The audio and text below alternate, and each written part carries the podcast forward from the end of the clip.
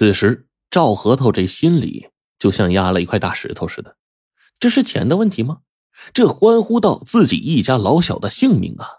都怪自己一时鲁莽，为什么非要拿核桃去显摆呀？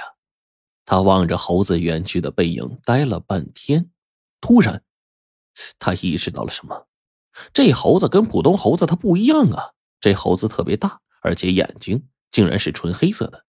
想到这儿，他的心里猛然一震。这猴子不会是人扮的吧？猴子逃跑的时候，右腿一瘸一拐的，莫非这猴子是那白脸男子扮的？白脸男子的腿被自家的狗咬过，那这么来看，老者刽子手和白脸男子是一伙的，他们都在惦记自己这核桃。老赵呢，就打了个哈哈，对老者说：“嗨，猴子嘛，毕竟不是人，钱我不要了。反正啊，也不是啥名贵核桃。”赵核桃就离开摊子了，然后呢？顺着猴子逃跑的方向就追，就在这个一个巷子里看到猴子的身影了。他悄无声息的就跟上去，嘿，东拐西拐的，见猴子进了街边的一间屋子。赵核桃在门前一脚踹开门，眼前的一幕啊，让他是忍俊不禁呐。只见那猴子正扒自己皮呢，一边扒，哎，一边看着边上的俩核桃。果不其然。这猴子就是白脸男子扮的，他砸的也不是罗汉心，就是俩普通核桃。罗汉心呢，早就藏在身上了。老赵冲上去抓住白脸男子就打呀！猴小子，你真是机关算尽呐！还要还要还要找我核桃？我不打死你脑袋我！白脸男子他是擅长缩骨功，加上他本来就瘦，穿上猴子的皮还真能唬住人。可是他力气小。没几个回合就被赵核桃打的是满地找牙，罗汉心呢也被抢回去了。这白脸男子呀，很是狼狈呀，喘着气对赵核桃说：“这位先生，你把核桃给我吧。”老赵就怒道：“给了你，给了你，我命就没了。我愿意花钱买，不卖。”你和那老头还有刽子手一伙的吧？你们这群毛贼！白脸男子就辩驳道：“我们是为了天下百姓，就算我们是小偷，也是义道。”老赵就冷笑了一声：“哼，别再往自己脸上贴金了啊！再来惹事儿，我就不客气了。告诉你。”老赵带着罗汉心就回家了，然后吩咐米宝把树林里守班几个衙役叫过来。然后呢，把那俩核桃就交给了为首的一个衙役，说：“哎，你把这个呀交给县太爷啊，千万别让外人知道。”第二天，老赵呢就把这个米宝和九天叫来，收拾行李，干嘛呢？要去京城。米宝就不明所以啊，爹，去京城干嘛呀？咱们这核桃不已经交出去了吗？别问那么多，马上出发。走了两天。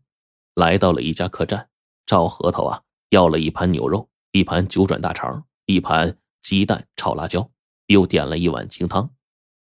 这两个人正吃着，就听到邻座的一个人对同伴说：“现在呀，天下真乱呐！以前都是衙役杀贼，现在反过来了。哎，你知道吗？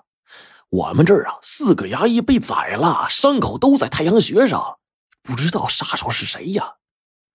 老赵一听愣了，米宝就说：“爹，这这给我们林子守守林子的，就就是四个人呢，是是不是他们呢？”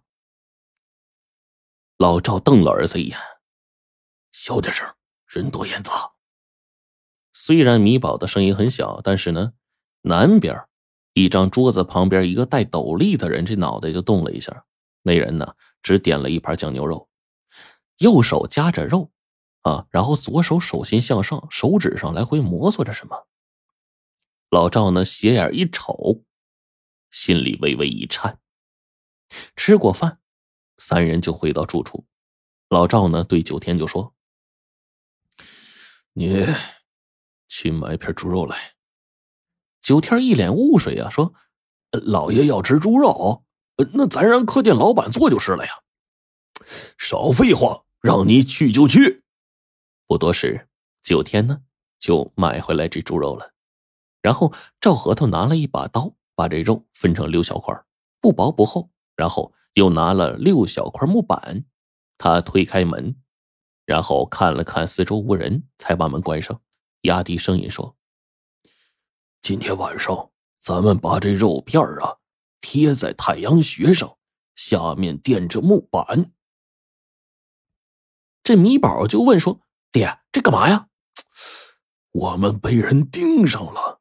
我们吃饭的时候啊，你注意到那个戴斗笠的男的了吗？啊，他是个杀手，他用的工具不是刀，不是剑，是核桃。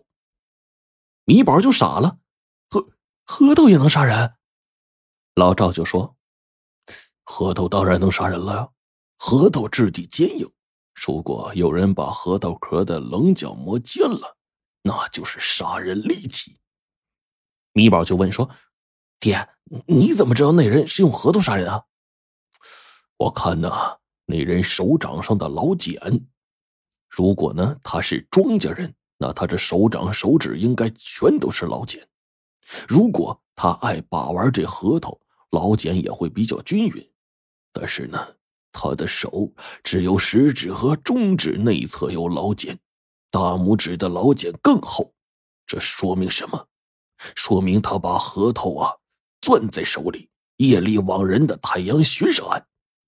核桃尖儿是很尖利的，太阳穴又脆弱，很容易把人给弄死。这样做的好处是不留痕迹，查不出来凶器呀。